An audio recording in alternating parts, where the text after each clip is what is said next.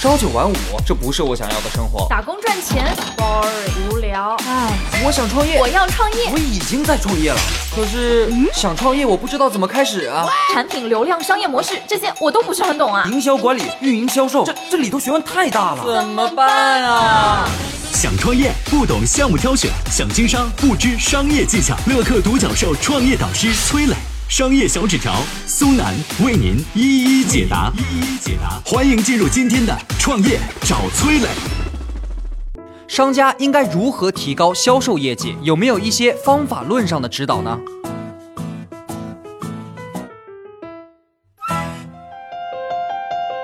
有请崔磊，有请崔磊。我先来讲一家做烧鹅的饭店是怎么提高销售业绩的啊。杭州有一家烧鹅的店啊，开在路边儿，但这家店最近遇到了一个问题，就是现在杭州在修地铁，这家烧鹅店门前的路被封掉了。以前呢，这家店都是等着顾客上门的，说白了呢，就是来的都是客啊，路过了就进门。现在一修地铁，过路客没了，生意冷冷清清的，怎么办呢？可能你会说啊，这能怎么办？当然是搬家呀。这个基本上属于站着说话不腰疼呢，是吧？人家这家烧鹅店属于中等规模的饭店，光是装修啊、杂七杂八的费用就花了老板几十万。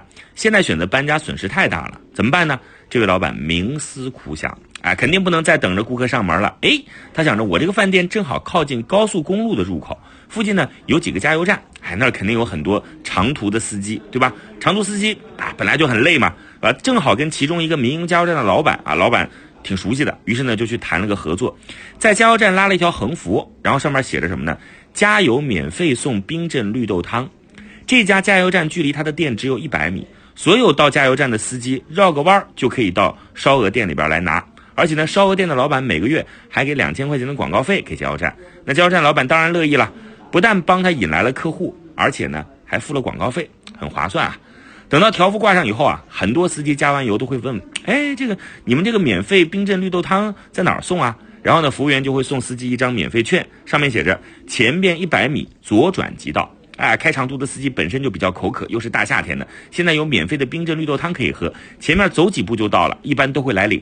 等到司机进了绿豆汤这个领券的地方一看，哎，这是一个吃烧鹅的店啊，干脆想路上带点吧。有些人想尝一尝啊，如果赶上饭点的话，在这吃。啊，或者说带走，你看这免费的冰镇绿豆汤就是一个引流品的逻辑。这样一引流，和加油站一合作，饭店一下子就活过来了。就算地铁再修两年，老板也不怕，因为他已经解决了客源的问题。这个案例告诉我们什么呢？就是要想提高商店的销售业绩，不要总。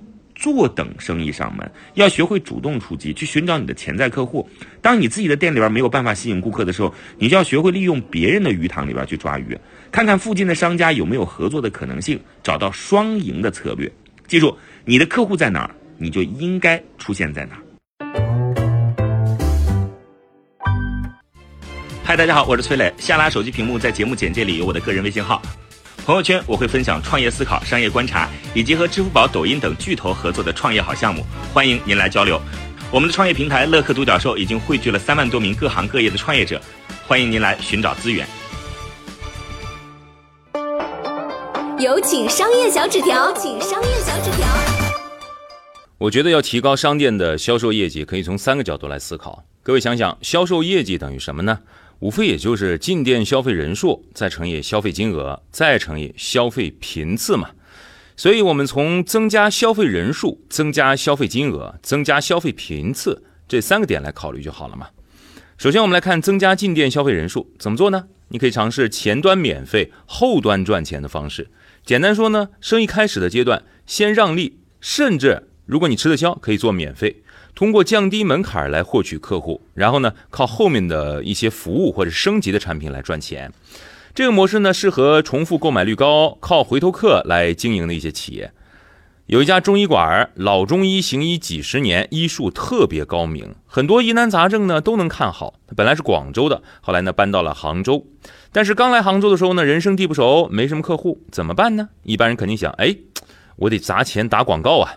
但是这位老中医没这么干。他知道自己的精准客户啊，经常出入的场所应该是药店，于是呢，跑去找一些社区的药店试试看谈合作，告诉药店可以把第一疗程的治疗费用一千八百八十八块给他们，只要能介绍来客户就行。你说药店愿不愿意这样做呢？没有理由拒绝嘛。药店会想，哎，我就顺道推荐一下就行了嘛。如果说做成了，我有钱拿，何乐而不为呢？虽然这个中医馆理疗啊，第一疗程等于是免费做，但他积累了自己的精准客户。这些患者做针灸啊，做推拿完成以后，觉得效果好，建立了信任，他们以后可能会一直跟着这位老中医了。然后呢，中医馆再通过后续的疗程，一定可以有钱赚嘛。再赠送给客人一些亲情的体验券，通过客人链接到他们的亲朋好友。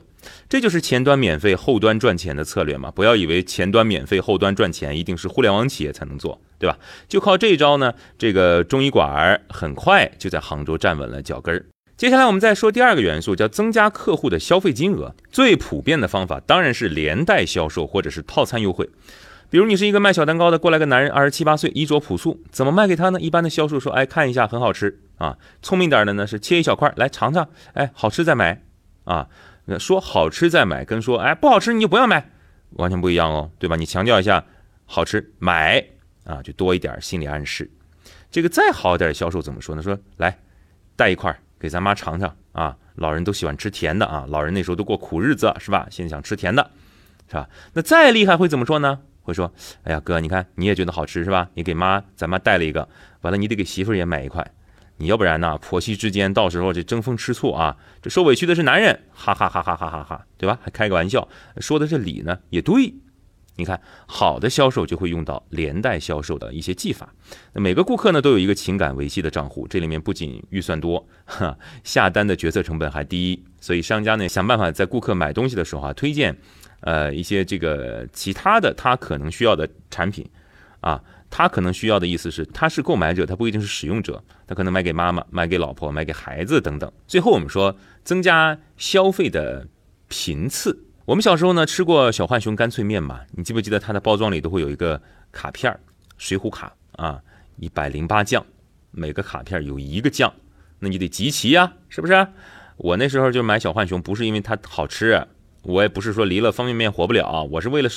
买了方便面，我不为那吃，我先打开，先把卡片掏出来啊，看看这个我有没有啊？没有，给同学去换，这就增加了消费频次嘛啊。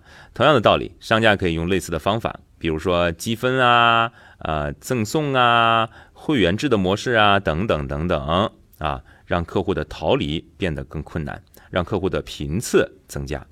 总结一下，提高店铺的销售业绩，从三个角度考虑：增加进店消费人数。拉高客户消费金额，增加客户进店消费的频次，就这么三个角度。您看看，我说这些对您是否有启发呢？我曾经呢跟很多创业者沟通过，发现创业者最大的痛点就是缺少资源、缺少链接。于是呢，我们创立了创业者社群“乐客独角兽”，现在啊已经有三万多人了。有人在这找到了创业机会，找到了客户、渠道商、投资人。下拉手机屏幕，在节目简介里边有我的个人微信号，我在社群等你。